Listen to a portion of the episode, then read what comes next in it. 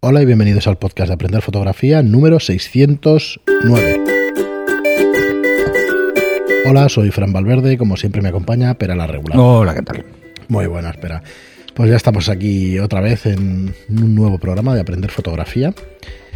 Y hoy vamos a seguir con los temas que teníamos estas últimas semanas, de cómo no perder la práctica en hacer fotos, incluso durante algún confinamiento o posible confinamiento. Así que bueno, hoy vamos a, a tratar el tema de, de, hacer fotografías. Bueno, a ver cómo lo titularías. Espera, ¿cómo lo llamaríamos? Ah, la luz de las velas, que queda como muy Re Retomamos en la, un poco la clase o la teoría del último podcast donde hablábamos de la luz doméstica o la luz que podíamos encontrar en casa. Sí, exacto. Lo que pasa es que este ejercicio pretende que juguemos con otra cosa, que es con la temperatura de color, ¿vale? Uh -huh. Primero que nos ayudará a entender qué es esto de la temperatura de color con estas luces que no son tan convencionales, porque la gente no suele ir iluminando escenas con velas. Uh -huh. eh, y nos daremos cuenta de cómo afecta la temperatura de color de forma extrema. Y también, pues entenderemos todavía más, si cabe, y no me cansaré nunca de explicarlo, la ley inversa del cuadrado de la distancia, porque es una fuente de luz muy puntual. ¿Vale? Entonces, si tenemos en cuenta estas dos cosas, podemos generar escenas muy interesantes con la luz de una vela. Incluso uh -huh. la propia vela. Vale, ¿por dónde quieres empezar? Por el. Bueno, ya de entrada, de... ¿qué es esto de hacer fotos a velas? ¿eh? Uh -huh. A velas o a cualquier llama incandescente de baja intensidad, por decirlo de alguna forma. ¿eh? Es decir, no, no, es una luz muy intensa y eh, esto nos puede generar ventajas e inconvenientes. La ventaja fundamental mmm, está quieta, la vela está quieta, lo que se mueve es la llama. ¿Vale? Entonces hay que tener en cuenta que existe un movimiento en la llama. Además, no está permanentemente igual. Cualquier brizna de aire que pueda pasar, aunque sea casi uh -huh. imperceptible por nosotros o nuestra propia respiración, puede hacer que se mueva la vela. Bueno, Correcto. de paso podéis hacer la prueba de la mascarilla. si os ponéis la mascarilla y, so y, a un palmo de distancia sopláis y se mueve la vela, esa mascarilla la tiras. Hay que cambiarla. Hay que cambiarla, tírala. ¿Vale? o sea, nos sirve de, de, ejercicio COVID y ejercicio fotográfico. Hostia, no lo sabía. ¿No, ¿No, sabías esto? No. Bueno, esto es, la verdad es que es la forma de probar Había las, que duraban las cuatro horas, pero las no de sé tela. Exactamente. No, si tú soplas muy fuerte, bueno, uh -huh. normal, no hace falta pegar un soplido. Eh, si se mueve la llama, uh -huh. mal vamos. Demasiadas micropartículas salen. ¿Mm? Uh -huh. ¿Vale? Bueno, una cosa es que se mueva ligeramente y otra es que se mueva un huevo. Si se mueve sí, claro. mucho, tírala. Eso suele pasar con las de tela. Las de tela estas que se hace la gente y tal, pues muy seguras no son. Vale. Eh, Vamos a ver, es, es, es sencillo ¿eh? hacer fotos a velas, pero vamos a jugar con varias cosas. ¿eh? No, no, nos vamos a quedar solo en ver cómo es esa luz, y, sino que vamos a intentar probar varias cosas. Hay que tener en cuenta lo que decía al principio. Vamos a trabajar en unas condiciones de luz muy baja, muy poco intensa, ¿vale? Y además una luz eh, claramente diferente a la luz que estamos acostumbrados, que es la luz día.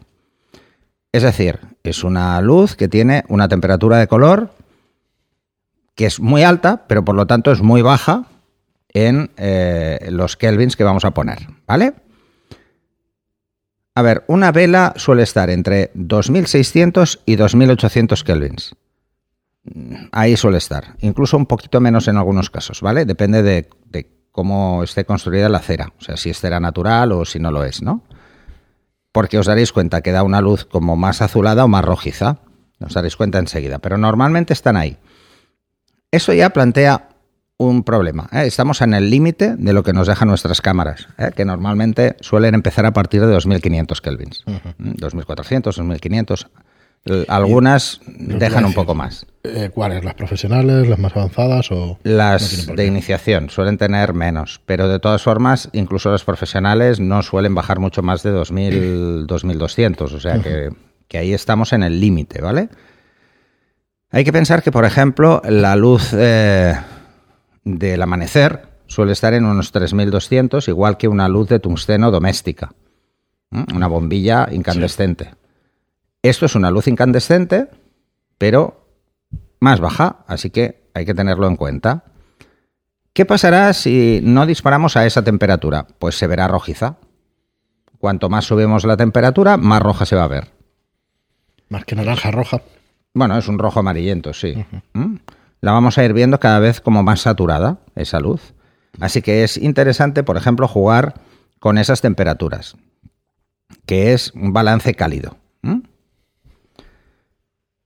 Si por el contrario nos apetece jugar más todavía, pues lo ideal sería cambiarlo y hacerlo al revés. O sea, decirle, oye, pues yo lo quiero ver muy rojo. ¿Mm? Pues podríamos jugar con temperaturas de luz día, o de 5500 o 6000 kelvins, incluso más. Entonces os daréis cuenta del efecto que cambia, es eh, radical. Yo lo que os planteo como ejercicio es que juguéis con esa luz. Juguéis con esa luz y juguéis sobre todo a dos cosas fundamentales. Una, a jugar con, con trípode, por ejemplo, y una baja velocidad de obturación para que la llama esté movida. ¿Mm? Para ver que la llama se vea movida, ligeramente movida, ¿vale? Que es. Además, podéis incluso jugar a soplar ligeramente para que se mueva más. Eso os dará un efecto muy interesante, porque el resto de la vela se verá perfectamente congelado, no, no, tendréis unos cambios de iluminación importantes. Y veréis la parte de arriba de la vela con mucha luz y la parte de abajo con muy poca luz, aunque mida cuatro dedos la vela. Aunque sea pequeña, os vais a dar cuenta de eso. Y luego podemos jugar con otros elementos, ¿eh? a jugar a iluminar cosas que estén a una cierta distancia. Bueno, cierta distancia es no os paséis del pal de un palmo de distancia porque no va a llegar, ¿eh? no va a haber. La caída, recordar, es inversa al cuadrado de la distancia, o sea que eh, si a cuatro dedos ya ha caído un paso, pues a ocho dedos, pues el cuadrado, o sea que son cuatro veces menos luz. Así que son dos pasos. Pensar en ello y entonces nos va a ayudar a jugar de entrada con la temperatura y luego con la caída de la luz. A ver, os pondré un ejemplo. Eh, yo hice toda una sesión hace bastantes años, hace como 12 o 13 años, de desnudo artístico con solo una vela. Y em, la verdad es que el resultado es muy, muy, muy interesante. Eh, no sé ni si, ni si las tengo en Instagram, creo que no. Pero eh, si encuentro una, os la, os la pondremos en, en las notas, un link o lo que sea. ¿Vale? Y la verdad es que os daréis cuenta de que, de que permite un juego muy interesante. Podéis jugar además eh, a hacer, por ejemplo, suma de luces, poner dos velas. Dos velas iguales, una al lado de otra, y os daréis cuenta de que la luz es el doble. Es la suma de luces, ¿no? Suma de luces, ¿vale? O sea, dos fuentes de luz igual suman un paso más. Así que os daréis cuenta de que llega un poco más lejos y así, progresivamente, ¿no? ¿Para qué nos sirve este ejercicio? Fundamentalmente para algo muy claro y es entender que, por ejemplo, si vamos a hacer un cumpleaños o lo que sea, la luz ambiente, si es muy intensa y no jugamos con una velocidad de sincronización baja, vamos a anular las velas. Van a desaparecer, la llama no se verá parecerán las velas apagadas. Es algo interesante que probéis en este ejercicio, es ir subiendo la obturación hasta que os deis cuenta que la vela, la llama de la vela desaparece, porque la luz eh, que hay Ambiente. es demasiada, ¿vale? Es sencillo.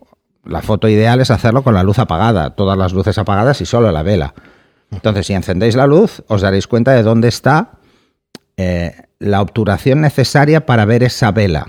Pero ojo, si vemos bien la llama, probablemente vemos sobreexpuesto el resto. ¿eh?